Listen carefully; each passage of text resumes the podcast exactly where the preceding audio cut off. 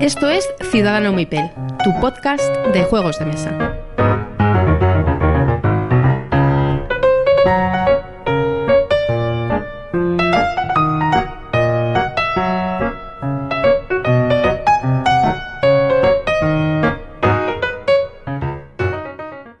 Hola y bienvenidos a Ciudadano Mipel. Buenas noches, Miguel. Hola jóvenes, aquí estamos un, día más. Esta vez con un poquito de, retraso, que solemos mm, grabar episodio cada dos tres semanas, esta vez nos hemos retrasado un poquito. Eh, culpa mía, eh, que he estado con crisis migraniosas bastante puñeteras, pero bueno, ya superado y aquí estamos de nuevo con, vosotros. Le hemos puesto el neuralizador a, Miguel y aquí le tenemos grabando un podcast. Eso es, un poco drogado, con pastillas, pero, pero aquí, aguantando el tipo. Bueno, como siempre queremos agradeceros los comentarios. Eh, cada día escribís más a, los comentarios de Evox y, e incluso en, nuestra cuenta de Facebook. Y sobre todo agradecer a Frank que siempre nos escribe y que nos da ánimos. Pues muchas gracias. Y esta mañana además nos hemos hecho un rebelión bien gustoso, así que luego hablaré de ello. Tú querías hablarnos de unas noticias lúdicas, de un par de cositas. Sí, yo, eh, bueno, algunas noticias que he escuchado últimamente. Mm, también tengo que decir que por culpa de las migrañas estas que me duran semanas, pues tampoco he estado muy, muy encima del mundo lúdico, pero bueno, hay algunas cositas que me han parecido muy interesantes. Eh, la primera no es una novedad de ahora, es, ya salió la noticia hace un par de meses, pero, pero bueno, mm, la recuerdo por si alguien no se ha enterado, porque a mí me parece una gran noticia, que es que el Carson City eh, va a ser eh, reimpreso, va a haber una reimpresión de, del Carson City. Este, recordemos que es un juego de 2009, que de Xavier, mm, no sé muy bien cómo se pronuncia, Jerox, Jerox, Bueno, Xerox, un, juego de 2009 eh, que salió una Big Box en 2015. Es un juego, es un juego euro con mucha, mucha interacción, eh, muy divertido, sobre todo a 4 o 5 jugadores, pero que estaba, estaba, estaba agotadísimo desde hace tiempo. Entonces, pues nada, va a haber, va a haber una reimpresión ahora este, este año en formato también Big Box. Por lo visto va a mezclar cosas de la edición en Kickstarter con la de con la edición del anterior Big Box y bueno, pues es algo ahí a tener en, el punto de mira. Para finales de este año creo que es. O sea que siendo Kickstarter saldrá en el 19, casi una edición de décimo aniversario, Creo que no es Kickstarter, yo creo que es directo, o sea, es en, directo, en, directo en tienda. No, me parece que no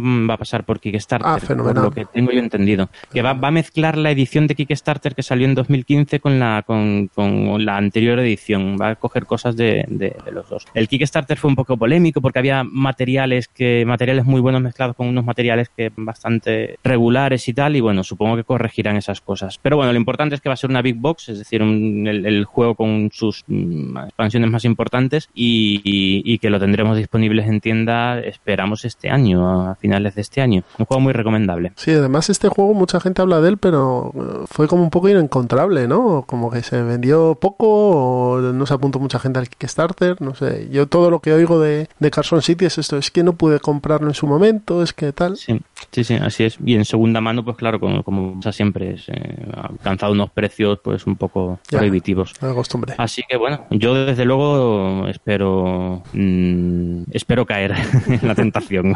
Fenomenal. Aunque bueno, es un juego para 4 o 5, o sea que a, 2 no funciona muy bien. Bueno, no sé si habrá alguna expansión que lo mejore a 2, pero no, no, no lo veo este juego a pocos jugadores. Así que bueno, a ver si termina en la ludoteca o no. ¿Y lo otro que nos querías comentar? El otro, pues que va a haber un nuevo juego para de la familia del, Ticket to Ride. Ya es el enésimo, ya no sé cuántos van. A mí particularmente es un juego de iniciación que a mí me parece muy majete, que siempre me apetece eh, sacar a mesa. Una cosa así muy ligera y muy... No sé, es un juego que me gusta. A mí me, encaja muy bien. Y es sobre Nueva York. Eh, Ticket to Ride, Nueva York. Por, lo visto es con taxis y bueno, no sé qué, mecánicas. Yo por lo que he visto en, en una foto que había con la portada y, y el tablero y demás son taxis, lo que gestionas taxis, vamos. Taxis, ¿verdad? Sí, sí, mm, eso creo, sí, sí, sí. Y bueno, pues no sé, es una mecánica que a mí me gusta, muy es un juego que es fácil que vea mesa, que, que se, no exige mm, mentalmente, no es de los que te, terminas eh, saturado, ni no sé, es un, a mí me parecen buenos juegos, así que bueno, que vayan sacando nuevos mapas y con algunas reglas nuevas siempre es bienvenido. Bien, pues yo quería hablar de una noticia rolera, y es que actualmente en Berkami eh, hay un hay una, una promoción, o más que viene una promoción, hay una campaña, perdón, de, crowdfunding de un juego de rol llamado Malandros, que nos sitúa en, en el Brasil de finales del siglo XIX y después de, de la ley áurea, cuando se, se, abolió la esclavitud. Y bueno, pues en Brasil empezó a, a, a una nueva etapa, ¿no? Eh, está, de, está incluido dentro de los juegos eh, con el sistema Drama System, que es, hay pocos eh, editados en español, y yo creo que es una compra interesante. También, no solo por, por lo que es el juego, sino por apoyar a una editorial que, que es su primer trabajo, como Hill Press, de, de Víctor Romero, que es un, un, rolero que podéis ver en su canal de YouTube, eh, bueno, dirigiendo partidas y, y, dando lecciones de interpretación, la verdad. Y, y, creo que por 24 euros que cuesta el, el pledge básico y único que hay para, para particulares, merece la pena que os metáis. Así que nada, a ver si le podemos dar un empujocito a la campaña y, y lograr que Malandros se, se, edite en España y sea la primera edición de un juego de, de esa compañía, de Hill, de Hill Press, y, y, tengamos más juegos más adelante, porque esto, ya sabéis, empieza con uno y, y es un no parar. Así es.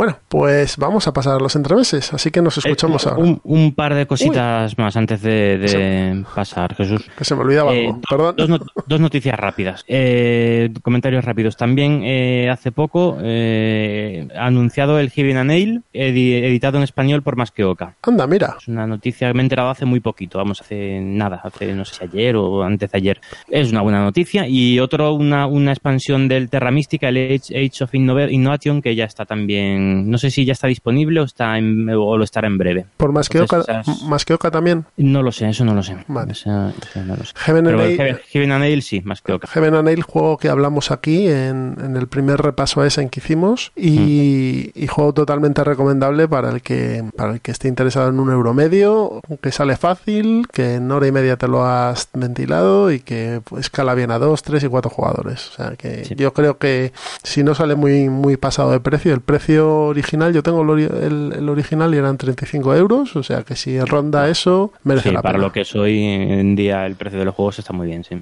Es que esa editorial el, habla mucho Clint Barton de ella y tiene razón. Egert Spiele, la del zorrito, sí. tiene títulos muy interesantes. ¿eh? Sí, sí, sí, así es. Ahora sí que sí, ponemos una promo y empezamos con los entremeses. Hasta ahora. Hasta ahora. La tripulación de Troquel Connection Airlines les agradece su atención lúdica. Abróchense los cinturones y coloquen su tablero en el centro de la mesa. Barajen sus mazos y coloquen la carta superior boca arriba. Repartan dos recursos a cada uno y dejen los otros a un lado para su uso posterior. Coloquen la bandeja en posición horizontal y su tablero personal en cada una de ellas. Si hay alguna emergencia, salgan en riguroso orden de turno. Recuerden que podrán encontrarnos en las tiendas duty free de los principales aeropuertos en www.troquelconnection.com con doble N en iVoox y en iTunes. Si ya tienen listo su setup, buen vuelo. Bien, ya estamos en los entremeses y vamos a traer el juego del año 2016 de Jacob Frixelius, Terraforming Mars. Hoy vamos a hablar de terraformación, de espacio y Terraforming Mars tiene algo especial en este caso y espacial y es que hace referencia a unos libros. ¿Tú los has leído, no, Miguel? Eh, sí, sí, los libros los leí hace unos años. Es una, una trilogía, eh, Marte rojo, Marte azul y Marte verde o, o, verde y azul, no me acuerdo muy bien el orden, que trata sobre la, la terraformación de Marte. Eh, desde un punto de vista eh, científicamente muy bien explicado, la verdad. Es, el libro está muy interesante, habla varias generaciones de cómo van terraformando eh, el planeta y la verdad es que es muy, muy recomendable. Y sobre eso pues comentaremos una, una anécdota del manual. No sé si, si, si quieres lo comentamos ya sí, o vamos después. Coméntalo ahora, coméntalo ahora. Estamos hablando pues de, el, de los el manual en, en, castellano que lo, lo tradujo Maldito, Maldito Games, un trabajo espléndido y, y muy bueno en la traducción de todo el juego, pero tuvo un fallito ahí que ya se lo habrán dicho, seguro ya, lo saben, ya serán conscientes de ello, que es que en el manual eh, los típicos ejemplos de juego de partida que traen mmm, son siempre con tres jugadores, ¿no? Eh, un jugador que se llama Kim, otro jugador que se llama Stanley y un tercer jugador que, bueno, los que habéis leído los libros ya os lo podéis imaginar, que se llama Robinson, que es, es el nombre completo del autor de esa trilogía, Kim St St Stanley Robinson, es el autor de los libros de Marte Rojo. Eh, al hacer la traducción, pues en, en castellano, pues se ve que el traductor no conocía esos libros y los, y los jugadores se llaman Eugenio, Vicente y Jaime. Con lo cual ese guiño al autor de, la trilogía de Marte, pues en la traducción en español, pues, pues se pierde. Es una pena, es un guiño ahí que a mí me habría encantado verlo en, en, el manual, pero bueno, pero quitando eso, el trabajo es espectacular de, de, traducción de todo el juego, o sea que tampoco vamos a, a cebarnos por ese pequeño error. Lo que haremos es en la descripción del audio, os voy a poner los enlaces a Amazon, a los libros, por si os interesa leeroslos, pues eh, simplemente ya tenéis la información del coste y si queréis comprarlos, incluso pues comprarlos ahí. Usar la tienda de los abuelos Game, que para eso la tienen. Efectivamente. muy bien, muy bien. Y tenéis, ahí el enlace. Este juego eh, entra dentro de la categoría de Eurogames, ¿vale? Aunque su tematización es bastante fuerte y, este impregna bastante el juego, pero no deja de ser un Eurogame. Y como componentes tiene eh, un tablero central, varias losetas de ciudad y bosque, algunas losetas especiales, unos marcadores y cubitos pues para marcar el dinero y algunos recursos y sobre todo las cartas, porque este juego tiene un motor de cartas y trae un montón de ellas. Sí, así es, trae pues, creo que 200 cartas de, de proyecto, el, básico, el, juego básico. Sí, sí, es la edición, está bastante completo. La edición que tiene aquí maldito es la edición básica, aunque vienen cartas avanzadas y cartas básicas, ¿vale? Supongo que, que, las otras expansiones incluirán alguna carta más, ¿no? Eh, sí, sí, la expansión principal, que es la de que ha salido hasta ahora, que es la de Venus, eh, trae un nuevo mazo de, de cartas con, con la terraformación de Venus y nuevos, nuevas corporaciones y tal, sí, sí. Trae más cartas. Bien, pues eh, esto es la ficha técnica, como quien dice, y ahora empezamos a hablar de cómo son las mecánicas de Terraforming Mars y el desarrollo del juego. Para que os hagáis una idea, eh, por encima, aunque esto es un podcast y no se ve, y es más limitado lo que puede ser nuestra explicación, cómo se juega a Terraforming Mars. ¿Y cómo se juega a Terraforming Mars, Miguel? Bueno, pues vamos a ver. Mm, lo primero, meternos un poquito en, en, ambiente. Estamos en el siglo XXIV, la Tierra está hiperpoblada, con, bueno, ya sabéis, típico mm, futuro apocalíptico, Tierra superpoblada, contaminada, mm, la humanidad tiene que buscar un nuevo, un nuevo hogar. Entonces, eh, pues ese hogar, pues lo más fácil es Marte. Empezamos, empiezan con unas pequeñas colonias y nuestra misión es terraformar Marte. Eso lo vamos a conseguir mediante tres parámetros que son el nivel de oxígeno, eh, la temperatura y el agua en el planeta. Y esos son los tres parámetros que en conjunto entre todos los jugadores tenemos que ir eh, aumentando, tenemos que ir mejorando, de forma que el juego, que el planeta se parezca cada vez más a la Tierra. Entonces, ¿cómo se realiza esto? Pues con un motor de carta, básicamente. El juego, el juego es, eh, pues se van desarrollando una serie de turnos, cada turno representa una generación entera de, habitantes de, Marte y en cada uno de esos turnos, pues los jugadores en orden de turno en orden horario, eh, va a realizar sus acciones. Mm, va a poder seguir realizando acciones mientras no pase, pues puede seguir realizando acciones. Cada jugador tiene dos acciones, eh, realiza sus dos acciones, el sigue luego el siguiente jugador y nada, hasta que todo el mundo no ha pasado, eh, pues se mantiene ese, turno. Y bueno, esa es la mecánica principal. dentro de tus dos acciones, pues puedes jugar cartas, que va a ser la, acción más habitual del juego, vas a, vas a poder hacer una serie de eh, acciones secundarias. Sí, acciones de tablero, ¿no? Acciones que vienen sobre el tablero. Eso es, encaminado todo a, terraformar Marte. Entonces nosotros, cada uno de los jugadores representa una corporación que va a, intentar, eh, vamos, que va a colaborar con la terraformación de Marte. Eh, en función de cómo, cómo hagamos esa colaboración, cómo cuánto participemos en, en la terraformación, pues más puntos de victoria conseguiremos y al final, pues en este juego gana el, el que tenga más puntos de victoria cada jugador, eso, cada jugador tiene una corporación que son asimétricas. Las corporaciones son asimétricas, cada, cada jugador va, cada corporación va a tener una habilidad especial y eso va a encaminar ya desde el principio un poquito la, la partida. Sí, sobre todo eh, las corporaciones básicas en el juego básico no tienen ningún tipo de atribución especial. Las eh, corporaciones avanzadas del juego avanzado sí, pero es que jugar con las corporaciones básicas no tiene mucho interés. O sea,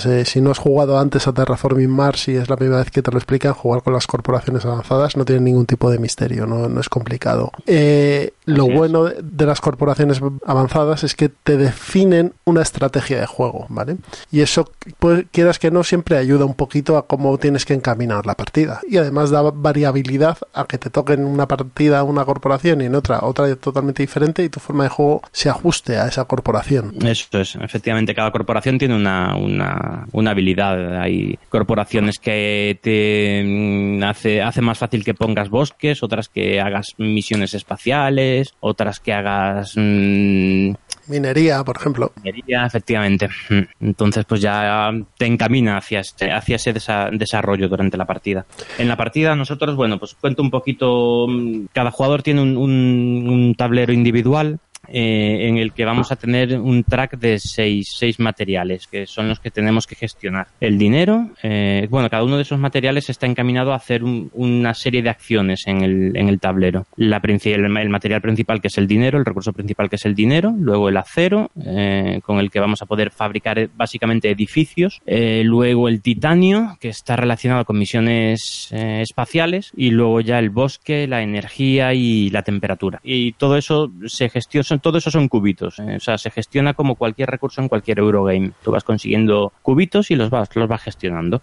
Y, no solo eso, sino que gestionas cubitos y además te indica el nivel de producción que tienes en cada fase de mantenimiento de ese recurso. Porque tú tienes tu pool de, material ahí en, tu tablero individual y además, eh, como he dicho antes, el nivel de producción para que si produces 58 de dinero, pues cada vez que finaliza el turno y haces el mantenimiento, recibas esa cantidad. Así, sí, sí. Bueno, el, ¿cómo, ¿cómo, es una partida de, Terraforming Mars? Pues eh, se comienza entregando 10 cartas a cada jugador y esto es porque las cartas son los proyectos, ¿vale? Los proyectos que va a poder desarrollar el jugador durante toda la partida. Eh, los proyectos se dividen en tres tipos, verdes, azules y rojos. Los verdes son proyectos de un uso, como quien dice, una construcción que te, permite ganar un recurso o una habilidad o, aumentar tu producción. Los eh, recursos rojos son eventos, eventos que modifican en algo la partida, pero no a nivel total para todos los jugadores, sino que, por ejemplo, haces que quiten dos bosques a alguien, o tú ganas cuatro de titanio por la que se ha estrellado un, meteorito.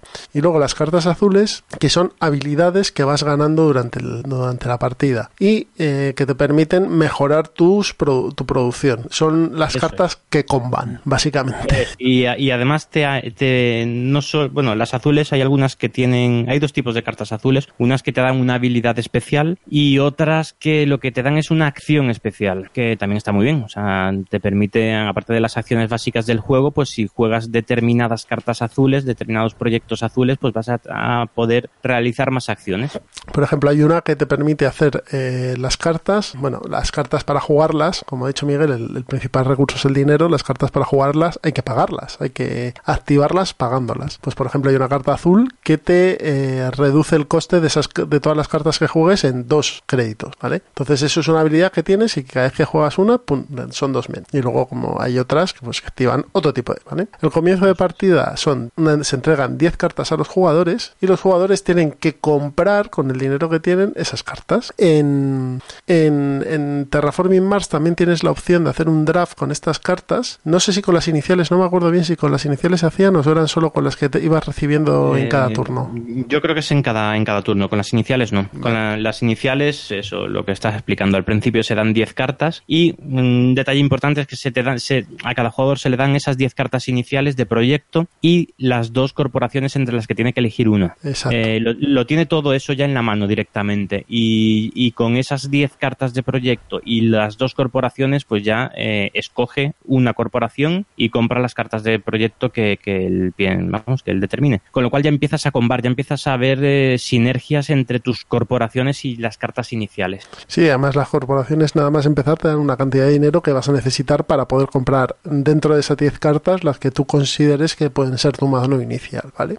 Como ha comentado Miguel, después de que todos los jugadores pasen, se acaba el turno y en la fase de mantenimiento se recupera eh, los materiales que tú tengas ajustándolos al nivel de producción, es decir, si produces 10 de eh, créditos, pues recibirás 10 y además se te entregan cuatro cartas. Esas cuatro cartas las tienes que volver a comprar. Te pueden interesar todas o no Y como ha dicho Miguel, esta es la fase en la que se puede hacer un draft con el resto de jugadores o simplemente mm, jugar tus cartas, comprarlas o desecharlas o lo que sea. A mí lo del draft, como te comenté en, el episodio anterior este que, que, grabamos, yo creo que el draft en este juego no está un poco metido ahí a Martín. Sí, a mí esa impresión me da también. Eh, es verdad que uno de los principales defectos de este juego, quizá el principal, es que, bueno, para quien lo considere un defecto, es que es bastante dependiente del azar. Eh, el juego tiene un azar importante. Hay muchas cartas que al principio no te, no te valen y hay muchas cartas que al final de la partida tampoco tienen ningún sentido. Entonces, eh, recibiendo solo cuatro cartas en un turno, es muy fácil que ninguna de las cuatro cartas te, te sirvan para nada. O al revés, o que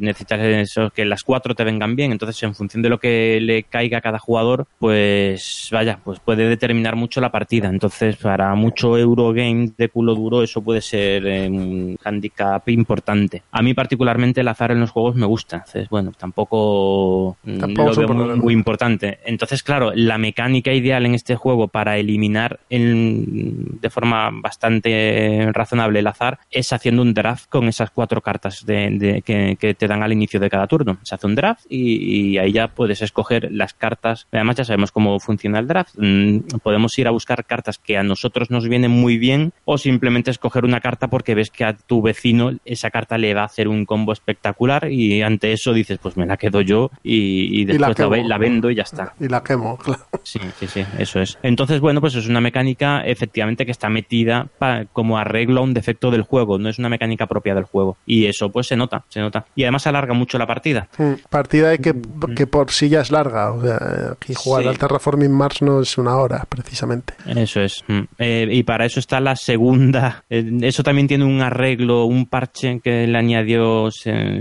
lo añadieron primero eh, fan, fanboys y luego el propio autor lo, lo ha aceptado esa, esa o la recomienda esa, esa regla para acortar las partidas, que es que es bueno, es una regla muy sencillita que esa a mí particularmente sí me gusta, que es que al final de cada generación eh, el jugador eh, inicial aumenta el nivel de terraformación de uno de los tres valores de terraformación y así pues se va se, se acelera la partida. Sí, le, le, mueves las manillas de reloj, como quien dice, ¿no? Sí, sí, básicamente es eso.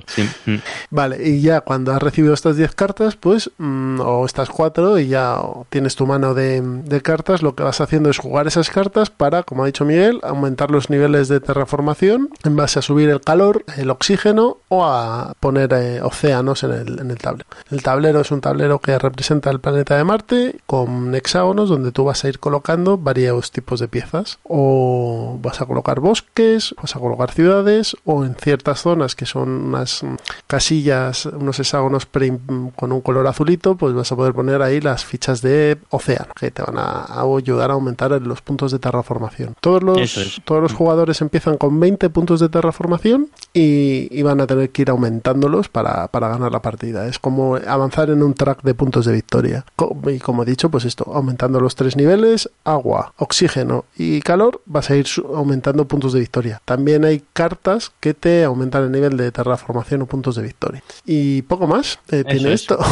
Aparte, bueno, ahora si puedes explicar tú las acciones de tablero, estupendo. Vale, muy bien, pues vamos a ello. Eh, bueno, el tablero hay, bueno, luego vamos con los distintos tipos de tablero que hay. Eh, las acciones que puedes realizar son jugar una carta, que no hemos comentado antes que las cartas tienen, aparte del, del coste, tienen unos requisitos, ¿vale? Eso, los requisitos pueden ser, pues, eh, a ver, mm, que haya tres océanos ya en el juego, o que la temperatura sea superior a menos 2 grados centígrados, pues bueno, hay una serie de requisitos. Algo similar a los oficios de, del agrícola, ¿no? Que mm, tiene, tiene que, o sea, solo los puede jugar a partir de un momento determinado de la partida, cuando la partida ya ha alcanzado un, un nivel. Bueno, pues esos son las, eso, esa es la, acción principal que es la de las cartas. Y luego, aparte de las acciones de cartas, tenemos una serie de proyectos estándar que, bueno, que sí, a ver, siempre son un poquito las acciones eh, loser, casi todas ellas, pero que de vez en cuando son absolutamente necesarias. Esos proyectos estándar directamente, eh, pagando una serie de dinero, pues puedes aumentar tu producción energética,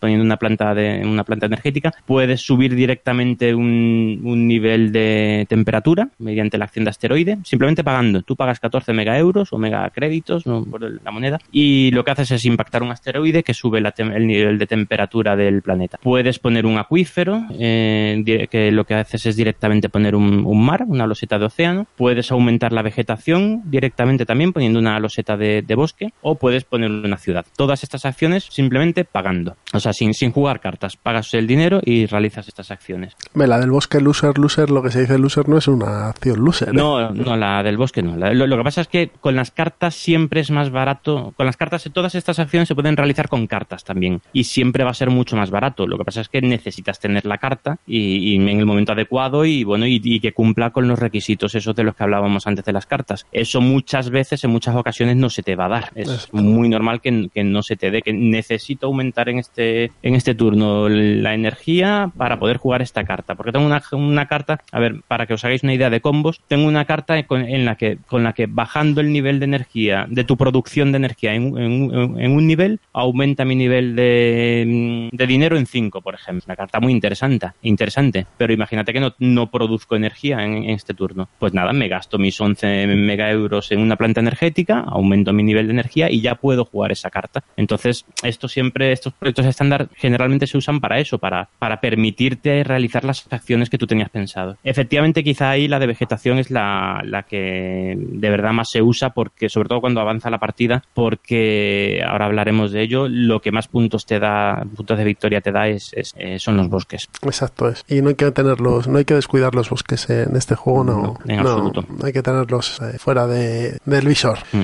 Eh, aparte de las acciones, vienen también los hitos y las apuestas, ¿no? Los hitos y, Eso es. y las condiciones. Son objetivos. Básicamente en los, bueno, tenemos dos en, la parte más inferior del tablero. A la izquierda tenemos los hitos y a la derecha los, las recompensas. Son cosas similares, ¿vale? Son, al fin y al cabo, son objetivos de partida, pero, pero, pero bueno, tienen sus diferencias. Eh, los hitos, hay una serie de hitos. En el juego básico son pues, terraformación, alcalde, paisajista, constructor y proyectista. Que lo que hacen es que al primero que consiga un determinado nivel de algo, de recurso, pues, pues puede reclamar ese hito. Por ejemplo, paisajista. Pues eh, en cuanto tienes tres eh, losetas de, bosque tuyo, puedes reclamar el hito de, paisajista. Pagas 8 mega euros y eso al final de la partida te da 5, 5 puntos de victoria, que no está mal. Vamos, al final suele estar bastante ajustada la partida, así que puntos de victoria está, está muy bien, 5 puntos de victoria. Eh, la cosa es que reclamar ese hito también te exige gastarte una acción. Entonces no basta con, con,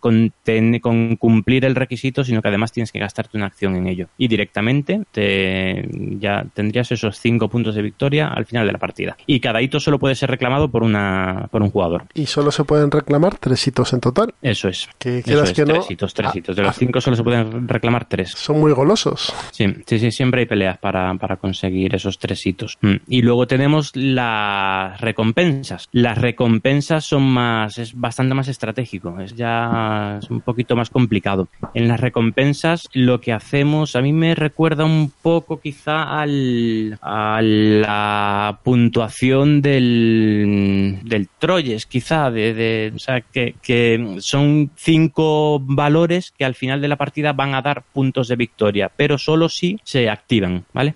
Eh, no sé si me estoy explicando. Por ejemplo, al, final, al final es eh, básicamente quien cumpla las condiciones, quien sea el primero en cumplir las condiciones que se han bloqueado, se lleva los puntos de victoria y el segundo se lleva una cantidad menor. Por ejemplo, mm, el que tenga más cartas con el símbolo de ciencia, científico, por ejemplo, se lleva 5 puntos de victoria y el segundo, el que tenga más cartas, se lleva 2 puntos de victoria. Así que si tú en la partida vas acumulando cartas científicas, puedes decir, eh, yo creo que me lo voy a llevar porque el resto no les veo que tengan. Pues pum, eh, apuestas ahí a lo mejor un poco antes de terminar y te llevas esos cinco puntos. Lo malo es que llegue otro y te vea la jugada. Realmente lo que haces es, es activar esos puntos de esa, esa puntuación a final de partida. Es decir, tú, yo creo que voy muy bien como científico, así que me voy a gastar una acción y 8 mega euros en activar la puntuación final de partida de científico. Yo, como jugador, me gasto ese dinero y esa acción, pero al final el que tenga más cartas de científico es el que se va a llevar esos cinco puntos de victoria. Es decir, que puede pasar que tú te gastes eso en activarlo,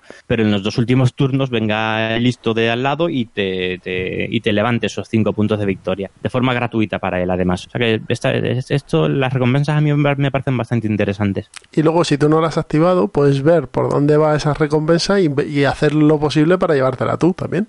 Claro, eso es, sí, sí, sí. Puede ser el malo de... que pague otro, ¿no?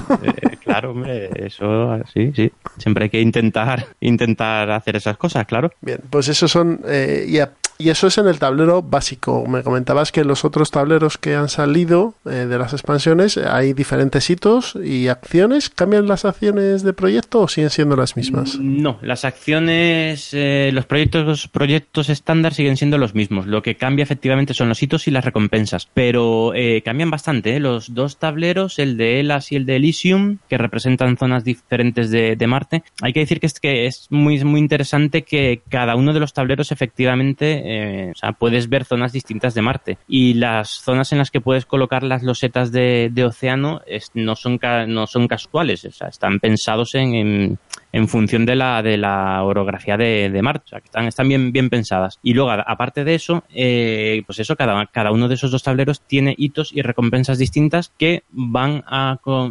a, variar eh, la partida de forma significativa. Yo la primera vez que cambié de tablero jugué como siempre, más, bueno, más o menos, con la mentalidad del otro tablero y después ves los hitos y las recompensas. No tienen nada que ver y vaya, eh, perdí, por supuesto, pero bueno. y, pero cambia, cambia la forma de plantearte la partida. Así que como rejugabilidad, la verdad es que es muy aconsejable tener esta expansión de las Elysium. Vale. Que además, como es simplemente un tablero, es una expansión muy, muy asequible. Y, y, aparte de, pues podemos pasar a las, a las expansiones, si quieres. Comentamos un poquito las expansiones, porque del desarrollo de juego y del tipo de juego y demás hemos hablado ya todo. Eh, sí, no hemos hablado de cómo se acaba la partida, ¿no? Ah, bueno, es verdad. Bueno, hemos dicho que cuando suben los indicadores de oxígeno, de calor y, se plantan los nueve mares en, en Marte es cuando se desemboca al final de la partida. Efectivamente, eso es. Cuando, se, cuando tenemos nueve mares en Marte, nueve, vamos, nueve losetas de océano, el oxígeno está en 14% y la temperatura en 8, en 8 grados centígrados. En ese momento se desencadena al final de la partida, que bueno, es, ya podéis imaginar, como mucho, en muchos otros juegos se acaba el turno en curso y creo que en este caso no hay un turno adicional, simplemente hay un turno, al final de la partida se pueden plantar más, más, más bosques. Y entonces se, se realiza la, la, puntuación final de partida en la que, bueno, mm, se ven los puntos de victoria conseguidos por cada jugador durante la partida, los puntos que tienen en las cartas, en las cartas también tenemos, vamos a ir recolectando puntos de victoria por el simple hecho de jugar determinadas cartas y los puntos de victoria del tablero, que básicamente son los bosques que tiene cada uno y unos puntos de victoria victoria adicionales por, por, por las ciudades, por los bosques que hay alrededor de las ciudades. Y también por los hitos y por los objetivos. efectivamente, eso es. Y con eso se termina la partida de Terraforming Mars. Eh, y el que consigue más puntos de victoria es el que ha terminado. Eh, ha ganado. Y ha ganado. El que, que es, aparte de lo, que has comentado de Elysium y Elas, que son una expansión que son al final dos tableros más, ¿no? Es únicamente eso. Sí, sí, eso es. Pues sí, hablamos de la, de la expansión principal, ¿no? Que, es Venus Next. Venus Next, efectivamente. Eh, a mí me parece una buena. No, es indispensable, o sea, no es expansión indispensable, pero bueno, pero cuando ya has jugado bastante, pues está bien. Eh, Venus Next lo que añade es un pequeño tablero con la terraformación de, Venus. Las mismas corporaciones que están terraformando Marte, pues empiezan también a terraformar Venus. De una forma un poquito más eh, abstracta. O sea, la terraformación de Venus se considera simplemente como un tanto por ciento de la terraformación formación conseguida. No hay unos parámetros de oxígeno, de eh, temperatura y tal. El caso de Venus pues es bastante más complicado de terraformar. Básicamente, yo creo que básicamente Venus no se puede terraformar. efectivamente, sí, básicamente, vamos, estoy de acuerdo. Venus sería imposible. Es como terraformar Júpiter, es imposible. hay cosas. Venus, las teorías que hay así de gente gente muy visionaria es que lo máximo que se podría hacer era en ciertas capas de la atmósfera eh, montar ciudades flotantes, que es lo que hace el juego, además, está bien llevado. Eso es, sí, sí, en el juego lo que ponen son ciudades, ciudades flotantes. La atmósfera de Venus ya sabéis que es extraordinariamente densa y bueno, pues... Se podría... A ver, sigue siendo un poco fantasioso eso de ciudades No me jaro, vamos, esto Venus, esto- pero bueno, pero, pero bueno, es eh, lo que sobre lo que va esta expansión. Y ya, y ya te digo que, que el parámetro que pone es simplemente un tanto por ciento de una hipotética eh, terraformación de, Venus. Eh, ¿Y qué más? Eso es un, es un parámetro más que no cuenta como final de partida, pero que da puntos de victoria y bueno, da, da algunas cosillas. Y lo que hace es meter más cartas eh, con acciones para, para terraformar Venus y unas, algunas corporaciones nuevas. Y la verdad es que está, está bien. Yo cuando lo vi, porque son terraformaciones, son corporaciones que se dedican a la terraformación de Venus, o sea que sus combos son para Venus. Yo pensé que iba a haber casi dos juegos separados, el que va por Marte, el que va por Venus, pero no, al final la partida está bastante bien, está bien encajada, encaja, encaja todo, la, la, la, la expansión encaja muy bien. No es indispensable, pero le da un puntito nuevo al juego interesante.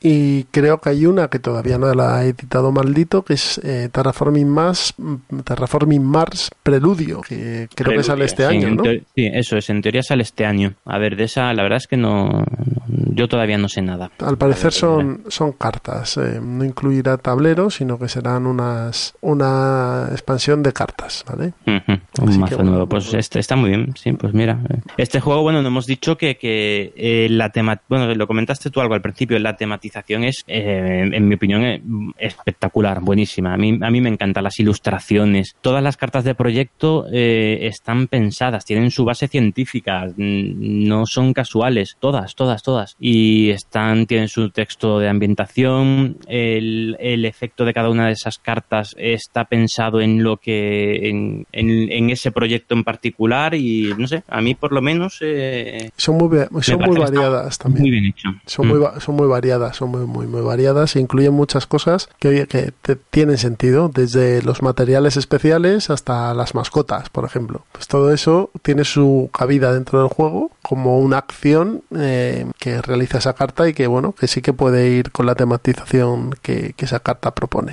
Eso es. Bien, pues eh, hablamos un poquito de las estrategias y damos nuestra opinión.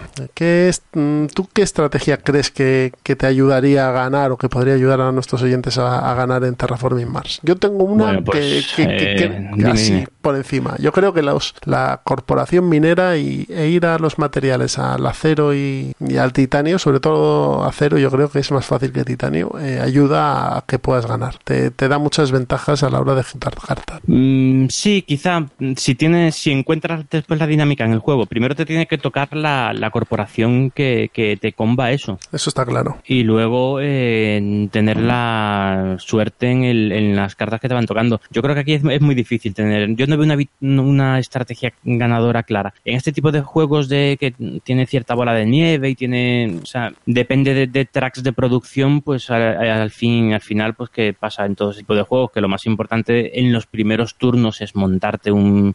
subir como sea tu producción, sobre todo de dinero, y ya más adelante eh, Dios proveerá.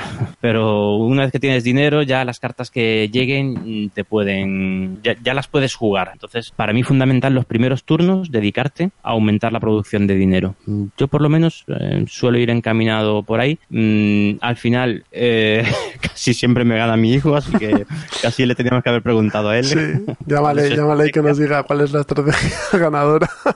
Sí, sí, él, él, pues mira, te digo ya que él lo que suele hacer muchas veces es ahorrar para jugar, en vez de jugar pequeñas eh, cartas pequeñas, eh, para ir avanzando poco a poco, él a lo mejor está tres turnos solo ahorrando dinero para en algún momento sacar la carta que te vale 35 mega euros y te hace el- la mega combo de tal. Combo. O sea, él va guardando, va guardando como una hormiguita y de repente te hace el zasca. Y la verdad es que no le ha ido muy mal. No, no, Así pues que igual tendré que adoptar pues esa nada, estrategia. Anotad también esta estrategia. Ahorrar los dos primeros turnos y luego a soltar los cañonazos ahí sobre la mesa. Sí.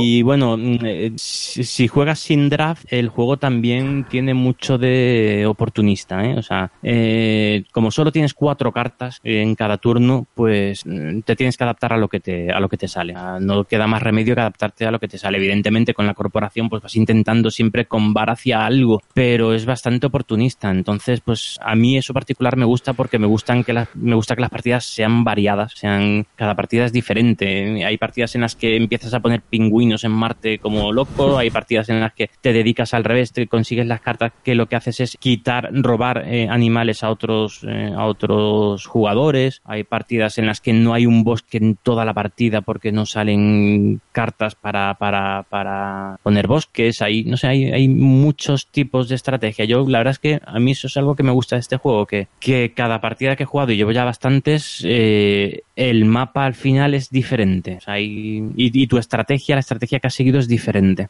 Sí, es a que mí me parece eso al tener, al tener un número de cartas tan elevado, hay muchas opciones. Y a ser cartas comunes, sobre todo que todo el mundo juega con las mismas cartas, hay muchas opciones de hacer muchas cosas y que varía de una partida a otra.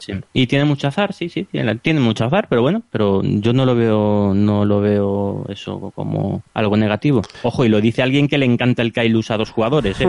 que, es la ausencia absoluta de azar, pero en este juego el azar creo que, le, viene muy bien, le viene muy bien. Yo, hablando ya como opinión, creo que peca un poco de solitario multijugador. Sí, un poco sí, sí, sí, es un, poco solitario, sí es. La interacción es pequeña. Eh, ya las cartas esas que he comentado que puedes robar a otros jugadores, puedes robar. Eso no está bien implementado porque, o sea, tú tienes, hay cartas que te permiten en cada turno añadir un, tipo de ser vivo, de, animal o de bosque o de bacterias, un, un, un elemento, un cubito, ¿vale? Y luego hay otras cartas que lo que te permiten es robar un cubito a otro jugador. Entonces, al final, como la proporción es la misma, eh, la persona que el, que tiene la primera carta lo que hace ya simplemente no pone ahí, no gasta acción en poner su pingüino porque sabe que te lo van, te lo van a robar. Entonces se pierde ahí el pierde, se pierden las dos cartas. No, no me gusta cómo está implementado eso. Creo que es mejorable. Ya, bueno, a lo mejor yo creo que no, no tenían pensado que fuese que tuviese mucha interacción y, eso es lo que te digo que, que, hace un poco de solitario multijugador. Sí, porque básicamente esa es la única interacción que hay aparte de, de, el, colocar los setas en el tablero que te quiten un, yo quiero poner un mar en no sé dónde y te lo quiten esa loseta de océano y, poco más eso pasa no, hay mucho más. Eso pasa mucho luego de colocación de trabajadores por ejemplo. Sí eso es. Hay algunas cartas en las que mm, para eh, uno de los requisitos para jugar la carta es quitarle algo a mm, eh, destrozar mm, cuatro plantas de otro jugador por ejemplo. Pues bueno sí eso es una interacción pero pero normalmente son, son cartas que luego te dan puntos de victoria negativos, ¿eh? o sea que también, también es verdad. Mm. Lo, lo, castiga el juego. Sí, sí, sí, sí desde luego si te gustan juegos con mucha interacción, no, no es el... No, está claro, está claro que no lo es. Ahora, el tema, si te gusta el tema, para mí este juego es imprescindible. A mí me encanta el, el, tema del que habla y disfruto este juego muchísimo. Sí, en BGG, por ejemplo, tiene un, un 8,4 y está el quinto en, la, en la lista. Está el quinto. De sí, bueno, ese, a ver, a mí el juego me gusta mucho, pero vaya, o sea, el número 5 de, del ranking. Bueno, quiere decir que, que, hay mucha gente a la cual le gusta, entonces es, juego es un juego que. a, mí, me parece un top 50. En su Essen. Pero 5, madre mía. En su Essen eh, se vendía hasta en las esquinas por precios desorbitados en la propia feria. Que el mercado de segunda mano cuando salió se vendía como locos también la gente y que maldito se quedó sin la edición primera que hizo y tuvo que hacer eh, cuatro, otra más, vamos. Sí, tuvo que reimprimir, sí, sí, sí. Y creo Era una apuesta, o sea, el, trabajo de Maldito fue espectacular, ya lo dije al principio. El juego es muy dependiente del idioma y hicieron toda la traducción, que es un trabajo muy importante, prácticamente, vamos, con muy, poquitas erratas, muy poquitas erratas. Es verdad que era una apuesta seguro, segura, o sea, este juego se iba a vender sí o sí, seguro, seguro. Pero aún así el trabajo fue muy bueno. Pues lo recomendamos, ¿no? Sí, sí, sí. A mí es un juego que me me gusta mucho. Ya, ya os he dicho, hombre, no como un, para mí no es un, top 5 de la BG, vamos, para mí no es un top 10, no es un, pero es un juego que yo metería en mi top 50 sin ningún problema, que me gusta mucho, me, eh, es un juego, una vez que además que empiezas a jugar te engancha mucho y muy, muy, muy recomendable, sobre todo si te gusta el, el tema espacial. A mí es un juego, sí, sí. De hecho, me están entrando ganas de echar una partida ahora mismo. Jesús, este fin de semana a ver si, a ver si le damos Terraforming. Hecho. Me estoy hipeando a mí mismo. Eso es un logro desbloqueado. Un, un, hipeo en directo. Bueno, sí, sí, muy, muy pues bueno, muy bueno, muy recomendable. Pues vamos a pasar a nuestra charleta. Así que nos escuchamos ahora. Venga, hasta ahora. Hasta ahora.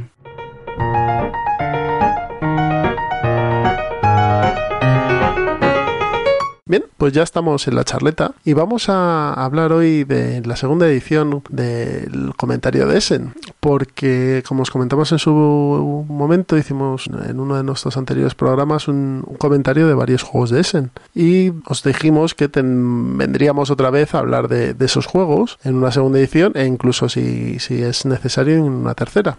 Así que hoy vamos a comentar cuatro juegos de este pasado Essen 2017, el peor Essen de hace mucho tiempo, como dice mucha gente pero que luego te pones a rascar y hay juegos muy interesantes. Mm, a lo mejor no son grandes tops, a lo mejor no, no van a ser números uno, pero son juegos que te divierten, que están bien hechos y que merece la pena tener o por lo menos probar. Y el primero de todos, que, que, hemos estado hablando Miguel y yo, es un juego que he jugado únicamente él, porque no ha habido posibilidad de que yo lo probase, que es Dinosaur Island. Eso es, mm, Dinosaur Island. Eh, un juego en el que tenemos que gestionar, bueno, es eso el juego de parque jurásico, vaya, tenemos que gestionar eh, nuestro parque de, de, atracciones de dinosaurios. Y además con la temática totalmente de parque jurásico, es decir, mm, genética, basado en genética, conseguir tus ADNs, ir mejorando tus ADNs. Es una colocación de trabajadores con gestión de recursos eh, de libro. Y solo que en este caso los recursos pues son ADNs, tres tipos de ADNs básicos y tres tipos de ADNs avanzados. Es decir, recursos básicos y recursos procesados. Mm, ya esas, esas, esos son los seis recursos. Y con esos recursos pues vamos a poder comprar algo que en este caso lo que compramos son, no es comprar, es fabricar, lo que hacemos es fabricar dinosaurios. Entonces es realmente es un, es un euro, muy euro de gestión de recursos y colocación de trabajadores, pero con un tema, la verdad es que muy bien encajado, muy bien encajado y, tiene detalles que a mí me han gustado mucho. De este juego, bueno, tengo que decir que es de los pocos de Essen que mm, eh, la primera partida dije, me, me, un poquito, un poquito así. La segunda dije, bueno, pues va teniendo interés y cuanto más lo, lo, juego más me gusta. Todo lo contrario que me ha pasado con, con, con otros juegos. Con, Noria, por ejemplo, ¿no? Con Noria, con Heaven and Nail, también que se me ha desinflado mucho, con Clans of Caledonia, que igual aquí me dan de collejas por todos lados, para mí el Clans of Caledonia de cinco partidas yo me cansa. Y este me está pasando todo lo contrario, cada vez que lo juego me gusta más. Y la última partida me lo pasé en grande, en grande. Tiene un par de cositas que me han gustado mucho, que son las cartas, eh, las cartas de objetivo y las cartas, ahí no recuerdo cómo se llaman, eh, unas cartas, las cartas plot, eh, que lo que hacen es eso es como, eh, como atentado, golpe o algo así, un plot. Sí,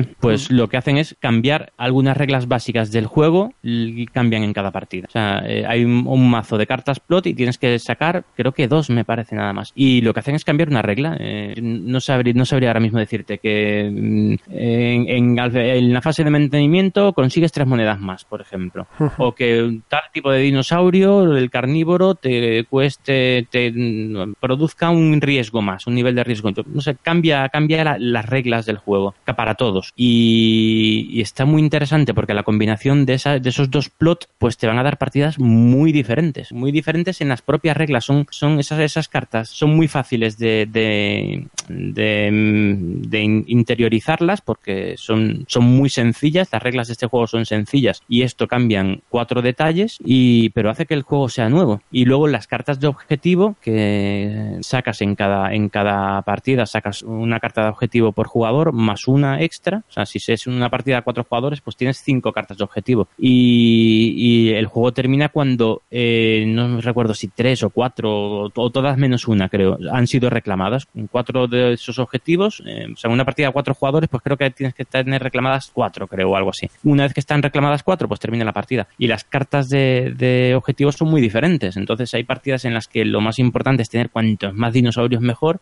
otras en las que lo más importante es tener mayor nivel de seguridad. Mm, Bueno, pues mm, va, va cambiando. Y la combinación entre esos, esas cartas de objetivo y las cartas plot hace que cada partida realmente sea muy diferente. Pero diferente. O sea, mm, o sea, a, mí, a mí me parece que está muy, muy bien conseguido esa, esa mecánica. Me ha gustado mucho. Y eso solo lo descubres a medida que vas jugando. Claro. En el fondo es un juego que hay que darle varias partidas para ver todos los matices que trae, ¿no? Sí, sí, sí. Eh, sí, sí, así es. En mi opinión, sí.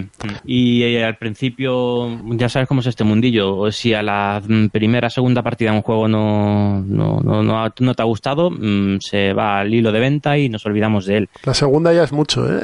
Sí, cierto. Sí, sí. Y en este caso, yo lo he jugado más porque el tema es muy atractivo, sobre todo para jugar con niños. A mis hijos les gusta mucho tema dinosaurio y tal. Entonces jugué más partidas y reconozco que ya la segunda o tercera dije, bueno, después de la primera o segunda dije, es que no me apetece ya. otra. Venga, vamos a echar otra. Y la jugué y dije, ostras, esta partida ha estado, ha estado interesante. Y la siguiente, más. Y la siguiente, y, oye, pues mira, pues a mí me parece ahora un muy buen juego.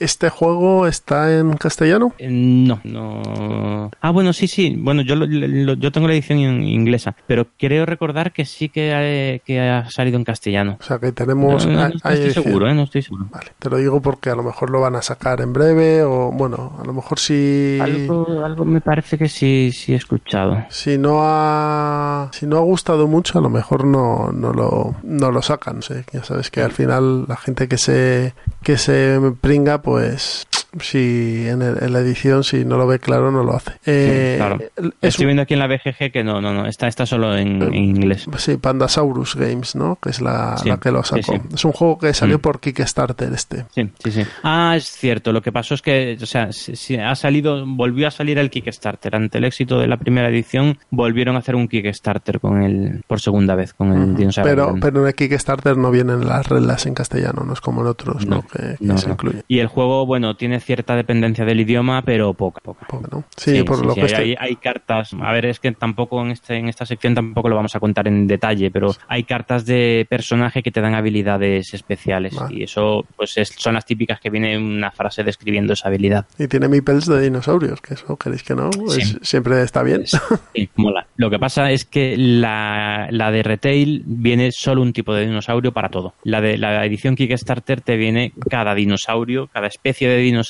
pues es Vale. un, un meeple diferente. Pero la de retail no, la de la de tienda es, es eh, Es el mismo dinosaurio Es- para es- todos, ¿no? Le cambian el color hecho o ha algo. sido- No, no, nada, nada. Todos, todos exactamente iguales. Yo lo que hice fue pillar un, un pack de estos de, de una caja típica de juguete infantil con 100 dinosaurios, mm, microdinosaurios en Amazon, que creo que costaba 8 euros o 10 euros. Y, y, bueno, queda más bonito en mesa. Yo, lo- a mí, a me gusta mucho, ahí- que ahí esas picadas me encantan. Como dicen los de Warhammer, te hiciste un spam, ¿no? El- Sí. Efectivamente. Y entonces ya, pues yo me pongo mi jaula de tir- tiranosaurios, pues me pongo mi mini, mi mini Claro, de Es tiranosaurio. lo que tiene que estar dentro, no un dinosaurio random. Claro. Eso es. Bueno, pues esto ha sido Dinosaur Island o Dinosaur Island o Isla de los Dinosaurios en español. Island, Eh, Island, por favor, no digas Island. Island. hay gente que dice Island. Dinosaur Ya, ya, sí, Island. Me, me, uf, me raya. Y, y, bueno, pues esto que es un juego que todavía no está en castellano, eh, no sabemos si lo editarán o no, pero bueno, que es totalmente recomendable. Eh, yo voy a hablar de otro juego en el que puede ser una estrella, pero no una estrella del cine ni del fútbol, sino una estrella de las de verdad, las buenas, las que arden y, y que queman de hidrógeno. Y este juego Las es... buenas, las buenas, eh, sí. las buenas. Cosmogénesis. Cosmogénesis eh, es un juego que ha editado aquí Ludonova y, y además es una edición bastante buena, con unos materiales que a mí me dejó sorprendidos la primera vez que, que lo vi. Es un juego de, del francés Yves Tourigny, Yves Tourigny.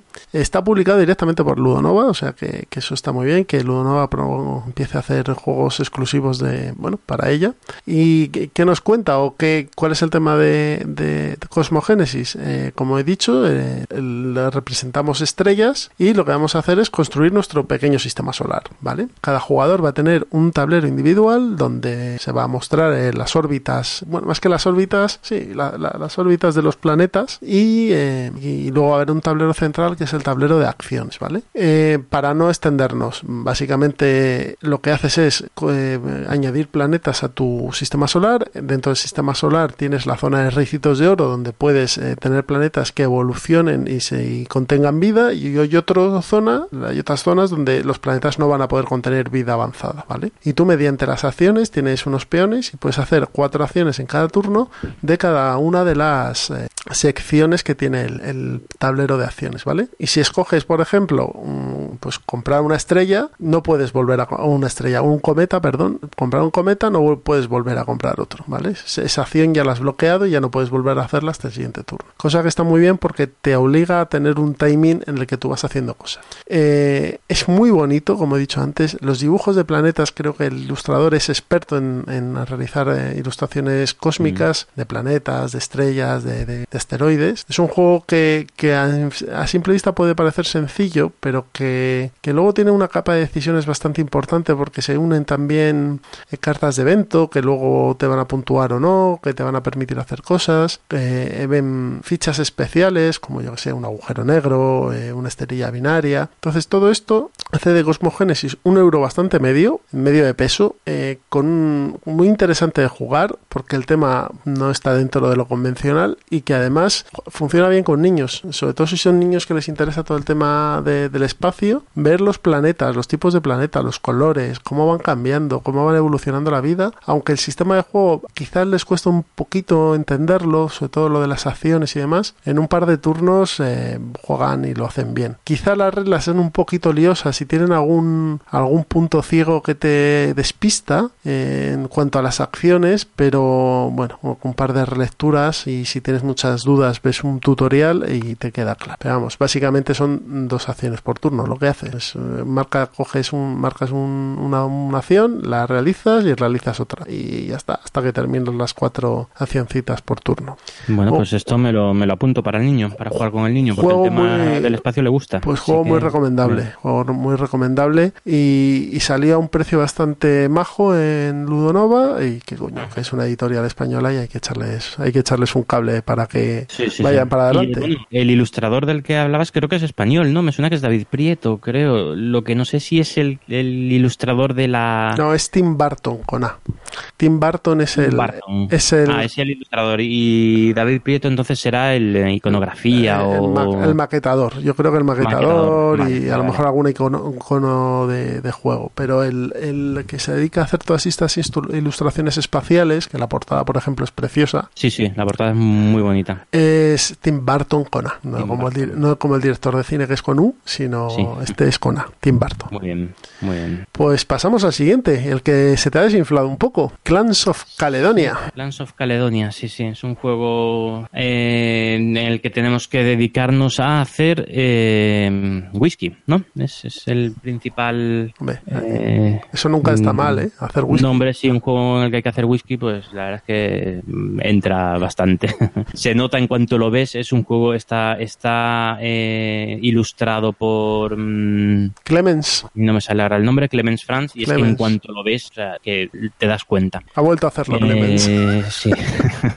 Salen sus ovejas y tal, y quitas y bueno. Y bueno, es un juego, es- está entretenido, es mm, pero yo después de jugar dos partidas, eh, tres partidas, eh, al final es siempre lo mismo. Es un juego que tiene un, un efecto bola de nieve exageradísimo. Yo creo que es de los juegos con más bola de nieve que, que he visto yo. Y eso a mí me, me echa un poco, me echa un poco para atrás. No sé si tú lo has jugado. No, no he llegado a jugarlo. Íbamos a darle, acuérdate, una partida, pero al final no, no, no Sí. pudo ser. Eh, Sí, pero sí. esto, eh, el- el- la bola de nieve esta que se crea con el, con el Clans of Caledonia, ¿empeora cuanto más jugador tiene, jugadores tienes o no? Es decir, ¿a cuatro jugadores ya no hay un cristiano que le meta mano a aquello o, o no es para No, tanto a cuatro es- jugadores? Es, es muy similar, ¿eh? es muy es, es muy parecido. La interacción, o sea, al fin y al cabo también es multisolitario, ¿eh? No tiene la intera- interacción es que te quiten un sitio en el tablero. Mm, No, es una bola de nieve, es, muy similar a dos jugadores que, que a cuatro. Las acciones son bastante parecidas. Tiene un setup que es infernal. sí, yo me acuerdo, eso sí que...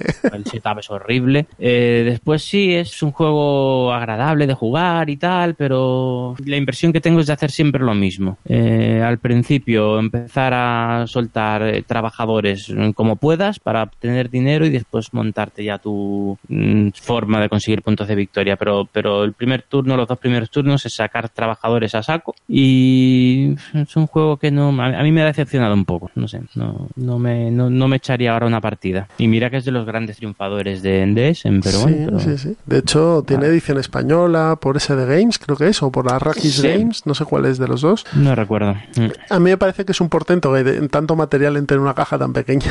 Sí, sí, eso es un éxito, ¿eh? eso tiene, su mérito. Y bueno, los materiales son buenos, son muy buenos. Eh, la iconografía es perfecta, o sea, es que no cambiaría nada. Eh, tiene un tablero modular con cuatro piezas que se pueden cambiar, que da, un, da 16 combinaciones de, tablero, que para la rejugabilidad está interesante. Lo que pasa es que después al final es para mí es hacer siempre lo mismo, no sé, a mí no me no me ha este juego. Tiene es verdad que tiene bastante tiene distintas formas de conseguir puntos de victoria mediante contratos y, bueno, mediante asentamientos. Mm, tiene ciertas similitudes, bueno, ciertas no, tiene bastantes similitudes con Terra Mística, pero a mí, no sé, a mí no me ha... La sensación después de tres o cuatro partidas es que ya no, no quiero jugar más. Cinco partidas creo que le he echado, igual le debería echar más, no sé. Bueno, ya sabéis, si os interesa un Clans of Caledonia, pues habla con Miguel y seguro que os hace precio. efectivamente. Bien, pues vamos a por el, el último, el último de los juegos del que vamos a hablar hoy en nuestro segundo repaso a Essen y eh, puede ser el que muchos de ellos diga, mucha gente diga que, es el triunfador de este Essen 2017. Sí, es un para mucha gente sí. Para mí a mí particularmente, mm, hombre, el triunfador no sabría con cuál quedarme. Bueno, estamos hablando de azul. Exacto, estamos estamos hablando de azul. De, empezar a divagar, que yo empiezo a divagar y, me pierdo. Es... Eh, sí, dime, dime. No, no, no, el juego de Michael Keislin, uno de los tres que ha sacado en este Essen, junto sí, está con... fire este hombre. Sí, este ha sacado Azul, sacó Heaven and Ale, que hablamos de él en el episodio anterior, y Riverboat también. Sí, así es. Y este, lo que sí estoy de acuerdo es que como abstracto es de lo mejorcito que ha salido, en mi opinión, en bastante tiempo. Es un juego, se juega en 20 minutos, de, las reglas son tres hojas, y, es a mí me parece súper fresco de jugar y, y te echas una partida sin ningún problema, eh, mentalmente no es excesivamente exigente y no sé, es muy apetecible de jugar. Es un juego Después hay, a ver, hay gente que dice que no tomas ninguna decisión en toda la partida. No sé, me parece un poco exagerado eso, pero bueno. alguna decisión, alguna decisión tomas, ¿eh? Sí, tiene, tienen sus haters este, este juego. Hombre, vamos a pero bueno, pero cada uno tiene eh, es un... gustos ahí para juegos, desde luego. Es un juego que, que yo el otro día lo jugué con gente que no es muy jugona y en cinco minutos había estábamos jugando. Eso es un eso es un logro, la verdad, de, este juego. Es un juego que tiene unos materiales que están estupendos y que se adaptan perfectamente a lo que tú vas a hacer.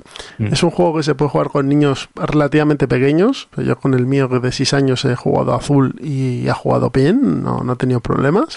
le doy fe también, mi hija de, Bueno, es un poquito más mayor, con 8 años juega perfectamente, perfecto. Entonces, mm. Mm, quizá eh, no sea el juego que tenga las tomas de decisiones más complejas, las dinámicas más depuradas, pero es un juego que, ofrece un abanico de posibilidades de juego para jugar con gente bastante amplia. Y eso, quiera que no, eh, hay que reconocérselo. O sea, eh, que Michael Kesslin ha hecho un juego elegante, porque es un juego con unas reglas suficientemente pequeñas para que funcione todo bien. Tampoco podemos decir que es que el juego tenga unos niveles de exigencia enormes, pero, pero lo, lo que hace lo hace bien. Mm, que sea el triunfador o no de Exen, bueno, pues es que yo creo que es que ni, hay triunfadores, o si los hay debería ser el que más vende. Pero mm, hmm. es un juego que, ha encajado muy bien a mucha gente, que está muy bien de precio y que lo puedes sacar y jugar mucho. Y eso quieras que no, no se puede decir de muchos juegos.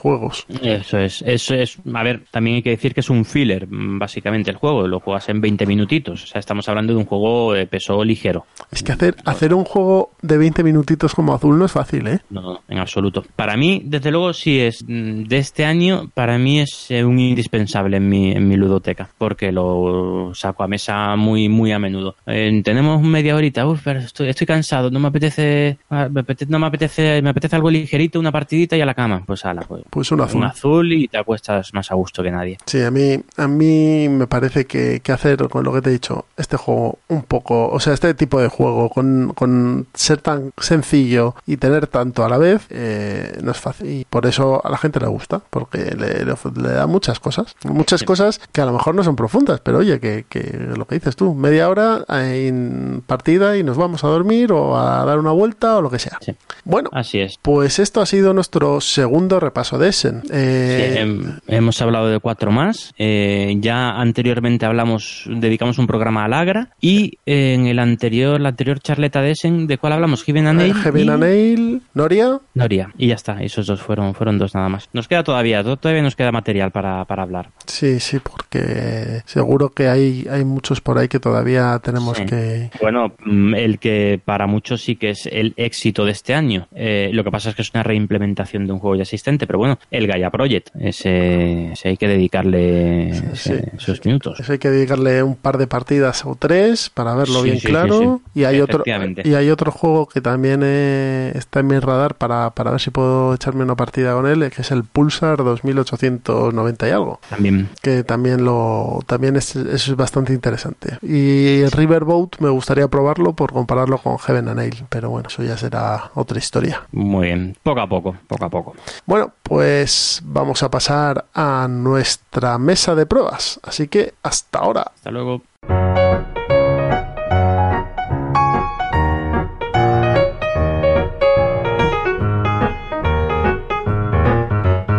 Bien, pues ya estamos aquí en la mesa de pruebas. Ya sabéis que en esta sección comentamos lo que hemos estado jugando en los últimos días. Así que hoy voy a empezar yo con mi lista de juegos que como nos hemos demorado un poquito, pues va a ser un pelín más largo. A ver, eh, he probado, he jugado otra vez a Churchill, ya creo que es mi quinta partida. A mí este juego me encanta. Un día haremos un- unos entremeses de Churchill. A ver si puedes probarlo tú también.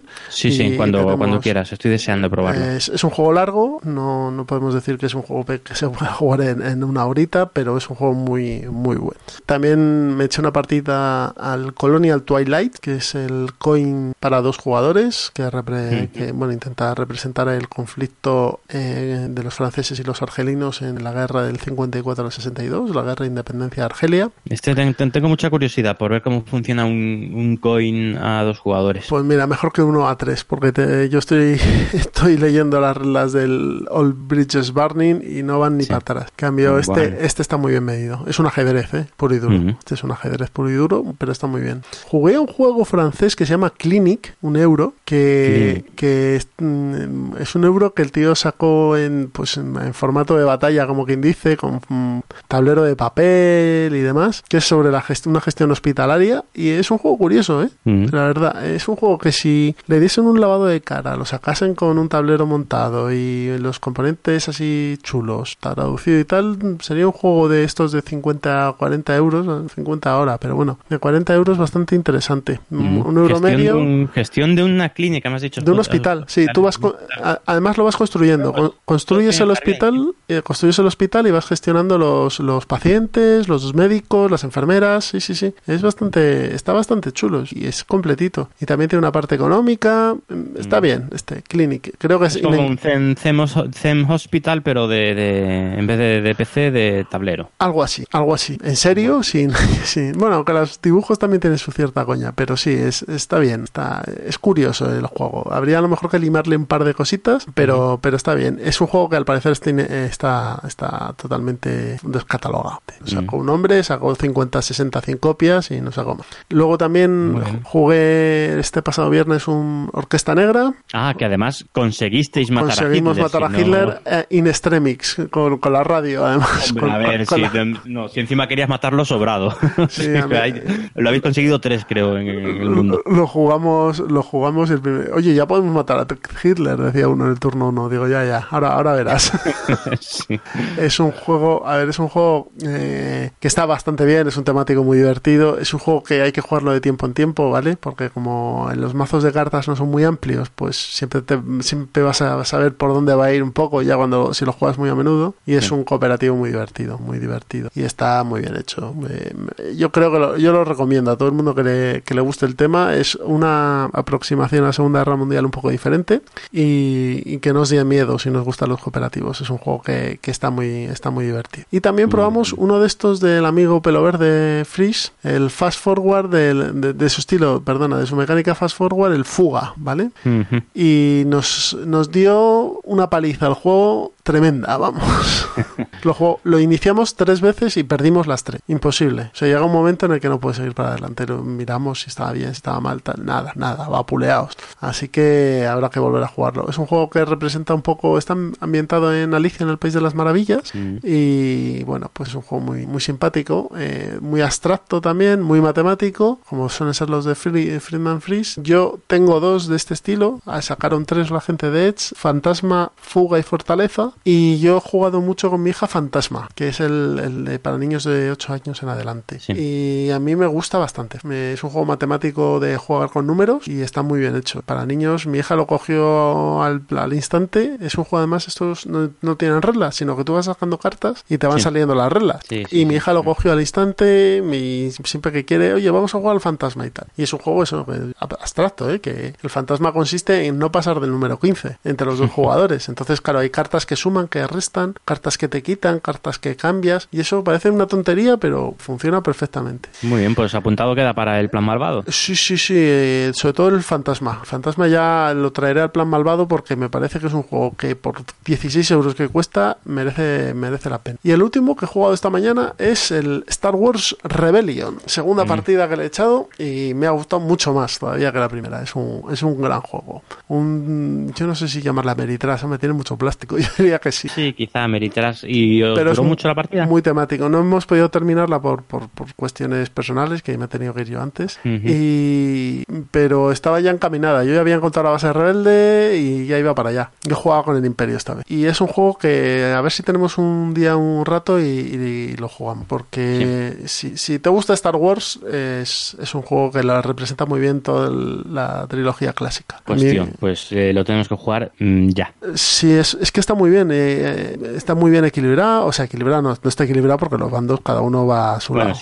Pero está muy bien hecho y, si tienes experiencia jugando y vas rapidito, eh, yo creo que en dos, dos horas y media te lo has terminado. Es un juego que merece, es un juego que merece la pena, la verdad. Y bueno, y, eh, seguimos en, el Reino del Norte, la campaña del Rastro de Chulu, la revelación final, también la estuve jugando. Y bueno, de rol. De rol, exacto, perdón. El juego de rol de Rastro de Chulu, de, editado por Edge, del sistema Gamson, Gamsu. Y nada, nos queda la última aventura y, terminaremos la campaña. Así que he logrado después de 20 años jugar una campaña.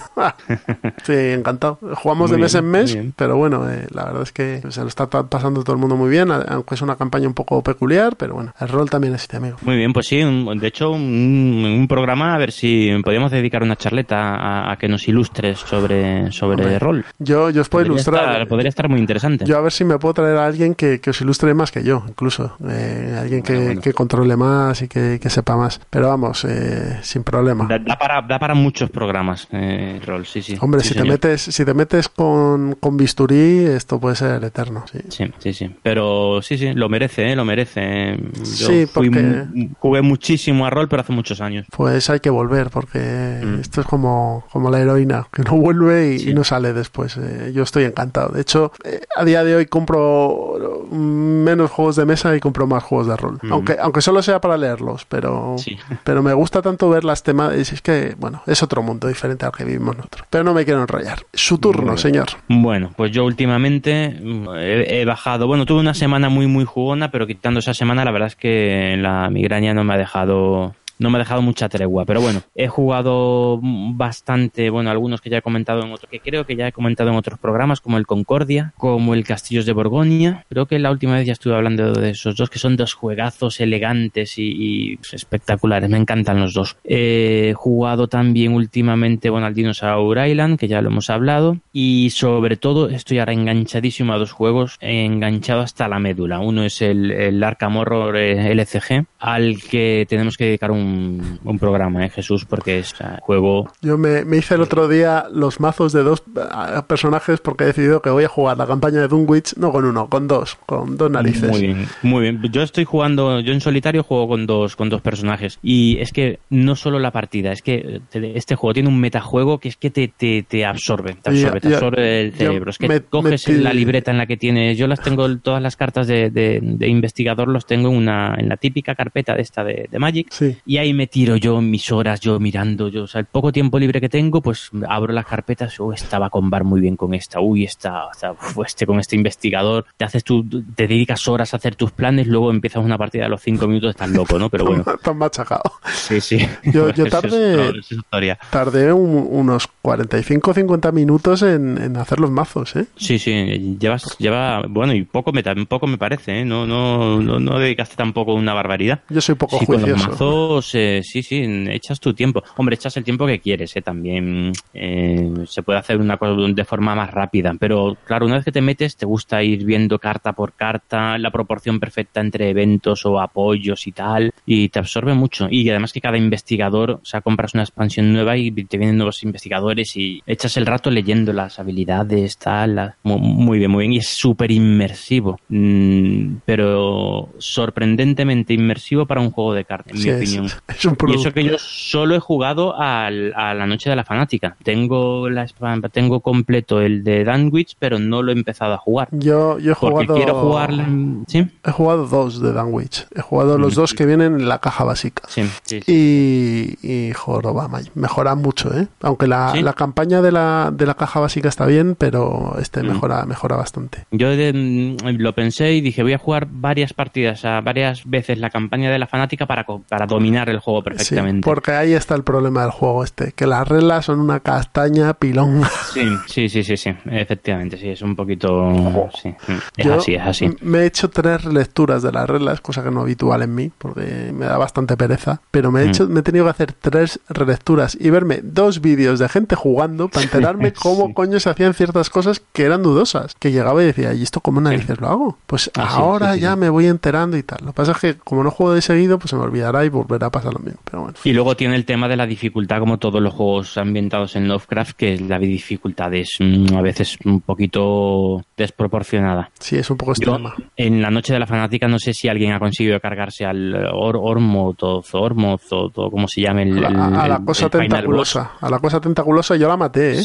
Pero creo no, que no me, pero- me pero- ¿sí? pero creo que haría algo mal porque, porque Hombre, a ver, eh, la estrategia para conseguir, bueno, eh, spoiler, spoiler, ojo, spoiler, no sigáis escuchando. Spoiler alert. Eh, spoiler alert. Eh, la estrategia, yo he escuchado que es eh, la misión final eh, es simplemente matar a este hombre y este, eh, a este de, los tentáculos y este te va a perseguir porque es cazador. Entonces yo lo que mm, el los consejos que he escuchado es que te agazapes en un sitio y te dediques todo todo el, el- la partida a ir a ir adquiriendo apoyos, cartas, tal para esperando a que llegue este hombre a bueno este hombre este bicho a tu localización y ensatizarle. Lo que pasa es que eso es tan antitemático. eh, primero tienes que conocer ya la historia. mm, La primera vez que juegas no vas a hacer eso seguro. Y luego es muy poco mm, es antitemático. No me gusta esta solución. Entonces, pues yo intento no hacerlo. Y las veces que no lo he hecho, vamos, que son todas las que he jugado, me han machacado vilmente. Solo una vez conseguí ganar, pero porque le tiré a la. Se repito, spoiler, un nuevo spoiler, spoiler importante. Alita Chandler, ¿no?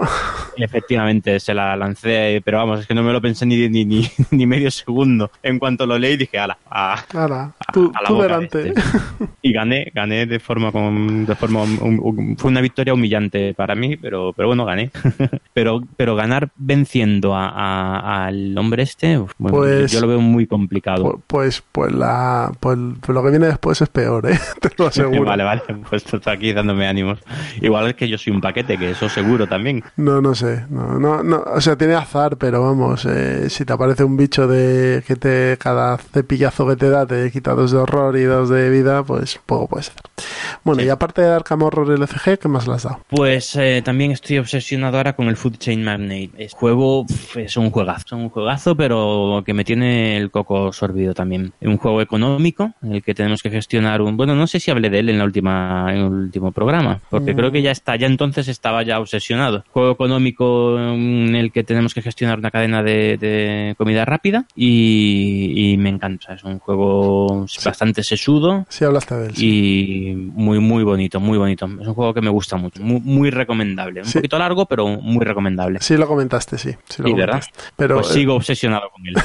está, este juego está muy bien. Eh, lo que os dije en el episodio anterior, en Board Game Core lo tenéis para jugarlo en digital y bueno, pues online, mejor dicho, y ahí está. Si queréis probarlo antes de gastaros la panoja en, comprarlo, pues ahí Está bien implementado, eh, pero, pero como mesa no hay nada, ¿eh? Sobre todo porque es muy poco transparente el juego, el, la, implementación. Mm, le das a un botón y te ejecuta toda la segunda mitad del turno, te lo ejecuta al mismo tiempo y ya está. Ya no, no, te explica nada. Tienes que meterte, meterte en, los, en el log, digamos, en el... Sí, para ver, para ver los pasos para ver exactamente qué es lo que... ¿Por qué este se ha llevado este, este restaurante? ¿Por qué tal? Un poco oscuro. No, no me gusta. Me hubiese gustado que fuera más fase a fase, punto a punto y de forma totalmente visible. Y eso no lo consigue. Aparte de que nosotros, vamos, yo en las partidas que he jugado, ha habido alguna partida en la que ha habido bug mm, en, el juego. Que de hecho, una de las partidas directamente se nos, se nos perdió de la partida, se borró. Pues vaya lío. Entonces, bueno, pero bueno, pero eh,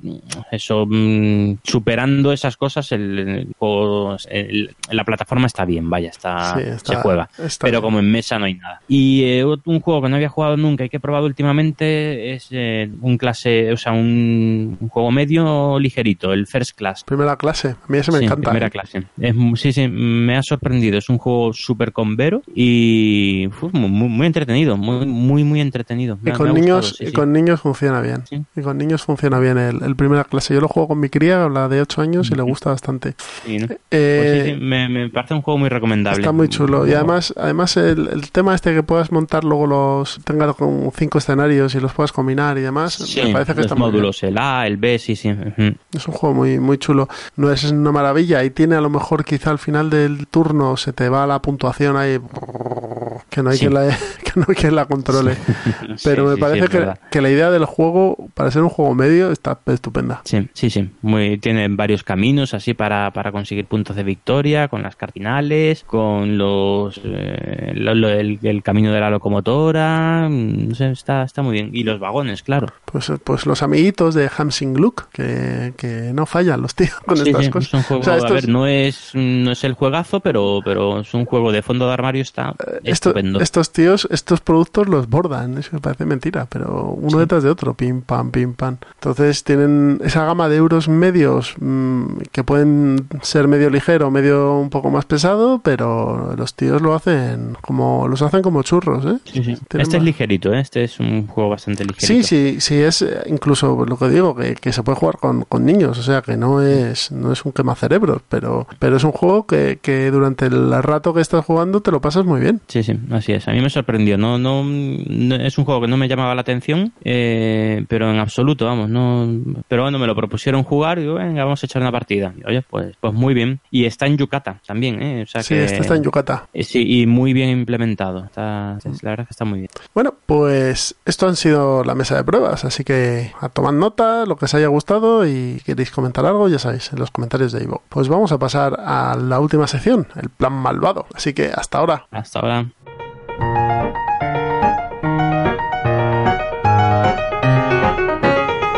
Hola, bienvenidos al Plan Malvado. Pues vamos a empezar con los juegos que jugamos con nuestros críos para introducirles en la afición. Y yo voy a empezar hoy con un party. Un party que se convierte en un juego educacional. Ahí donde lo veis. ¿Quién lo hubiese pensado, no?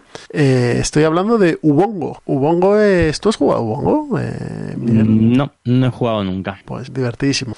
Ubongo, eh, aunque tenga un nombre un poco así raro. Ubongo es un nombre, juego... nombre étnico, ¿no? Sí, un nombre étnico. Es un juego que está basado, está ambientado, porque no, basado no está, ambientado en África y eh, sobre todo las ilustraciones y consiste en hacer figuras con unas pequeñas fichas. Es eh, hacer unas figuras eh, usando fichas estilo Tetris, nos dan unas plantillas y tenemos que hacer con un número de piececitas completar toda la figura, ¿vale?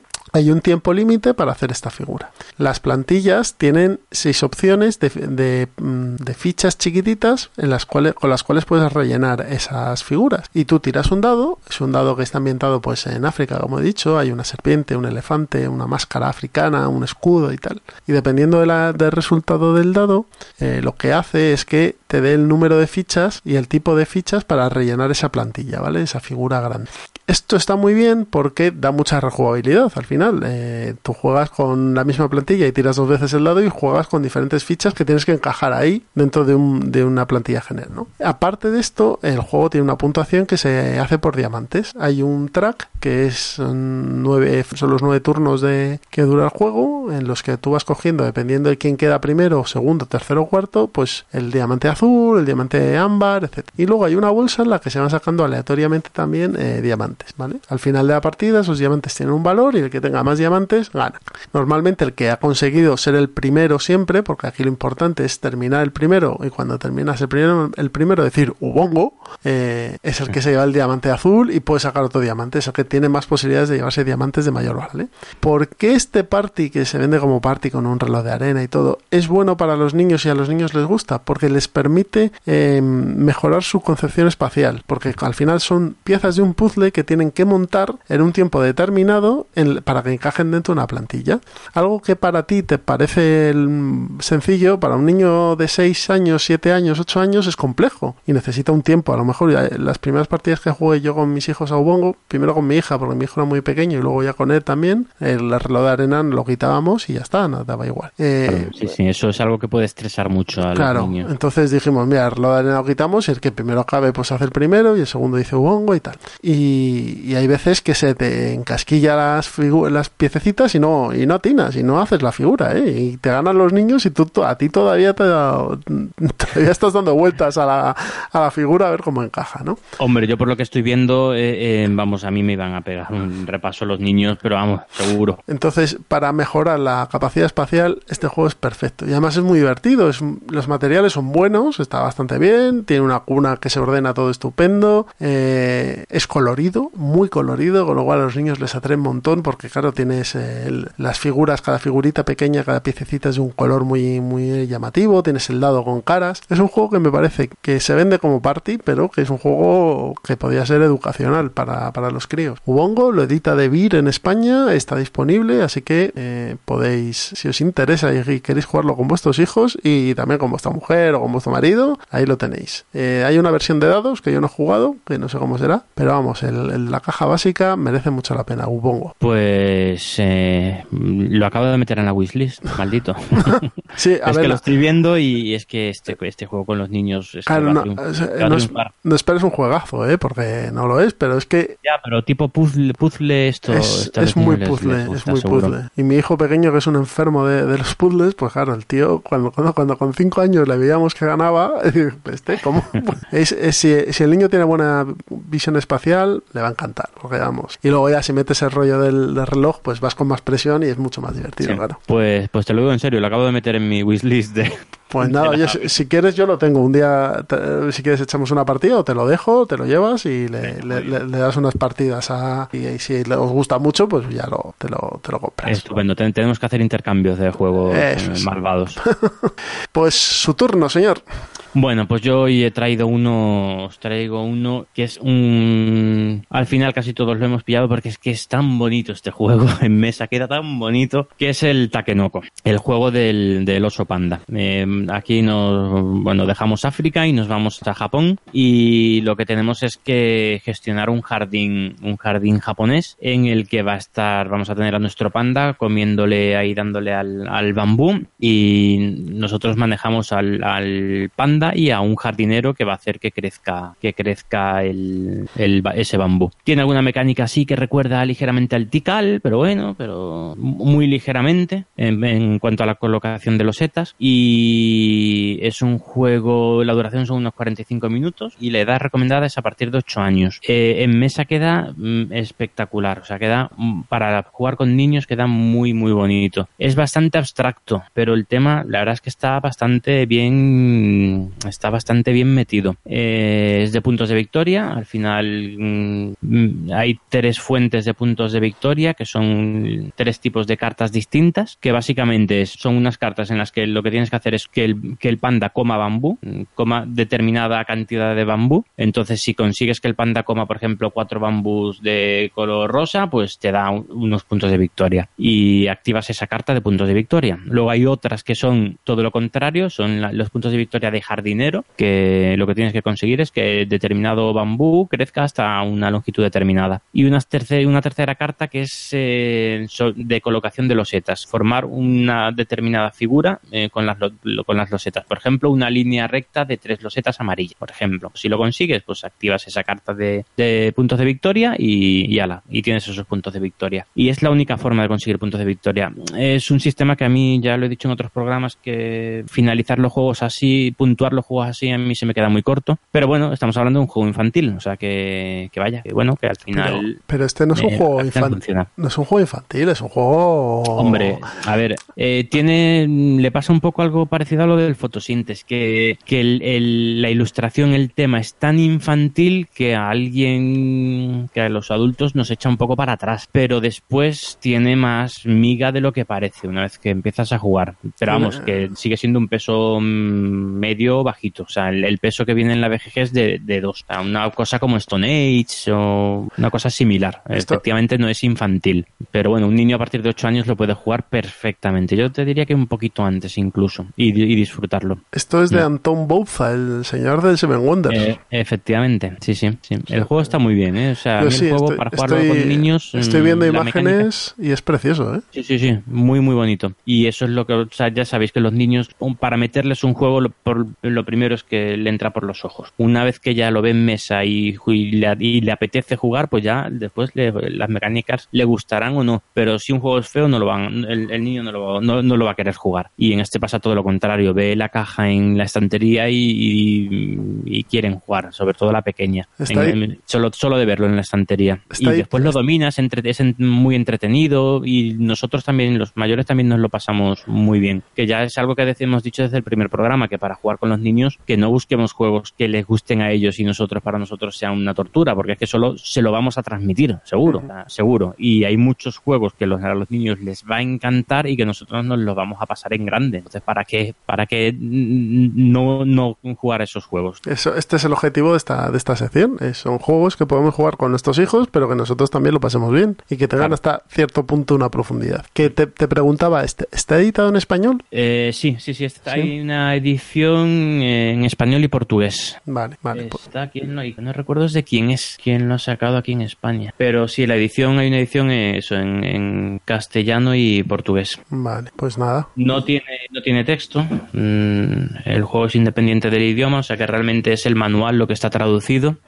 Y el manual, la verdad es que está muy bien. O sea, eh, igual que la estética, el resto de la estética del juego, el manual la mantiene y además trae en la primera, en la portada del manual es un cómic sobre el, oso panda. Está, muy, muy bien pensado para jugar eh, padres con niños. O sea, desde que lo abres y hasta que terminas la partida, a mí la impresión que me da siempre es que está pensado específicamente para eso, para familias, para jugar mm, juntos mm, padres e hijos. Y lo consigue muy bien. Pues, lo consigue muy bien. Mm. Pues otro más que nos apuntamos, Takenoko. Sí, Takenoko tiene una expansión, Takenoko Chibis. Kibis o Chibis o no sé muy bien cómo se, se pronuncia, en el que además mete ya a la, a la al oso panda hembra. Entonces ya, claro, ya los niños ya se vuelven locos ya con, la, figurita de la osita panda. Bueno. A, la, osa panda, ¿no? Sí.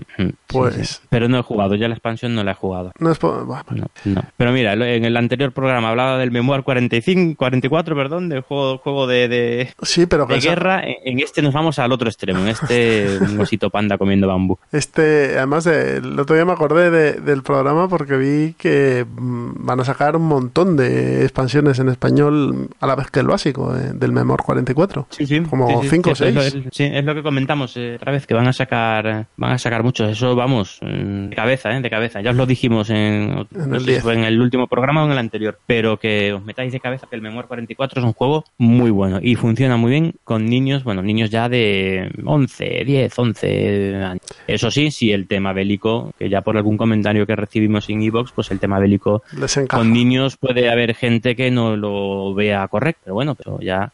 No sé, yo, yo me acuerdo... Me acuerdo con 6 años que me compraba mi madre los sobrecitos estos de los soldados de la Segunda Guerra Mundial. O sea que antes y veías más películas bélicas y demás. Es cierto que a lo mejor ahora no está tan extendido, pero antes sí que era bastante común ver las películas de soldados y demás. Yo por lo menos lo recuerdo de, pequeño ver, verlo en la tele y jugar con los soldaditos de, plástico.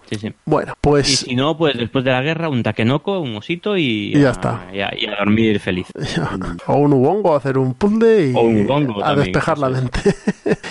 bueno, pues ahora sí que sí, vamos a despedirnos dando nuestros métodos de contacto. Sabéis que tenemos una web que es eh, ciudadanomipel.wordpress.com, ahí colgamos los episodios. También los colgamos en Facebook, eh, también los colgamos obviamente en Evox y en todas las plataformas de, podcast por feed o, en iTunes. Y eh, tenemos nuestra cuenta en Twitter que es arroba ciudadanomipel. Miguel tiene su cuenta que es, Miguel. arroba entre Ahí en Twitter y la mía es arroba citizenpincer o si ponéis Ciudadano Pinzas también me encontráis. En nuestro logo, como podéis ver, nos lo hizo Susana Cid en su web susanacid.es, podéis ver sus trabajos y si os interesa, pues ya ponéis en contacto con él. Y esto ha sido todo, así que dentro de poco volveremos con nuestro programa número 12 y más cositas. que Eso es, esperemos que esta vez no tardemos un mes, que pueda ser que más breve la espera, pero estaremos, estaremos ahí. Vale, pues no nos perdéis la pista, que en breve volvemos. Un saludo a todos, un abrazo. Un saludo, hasta la próxima.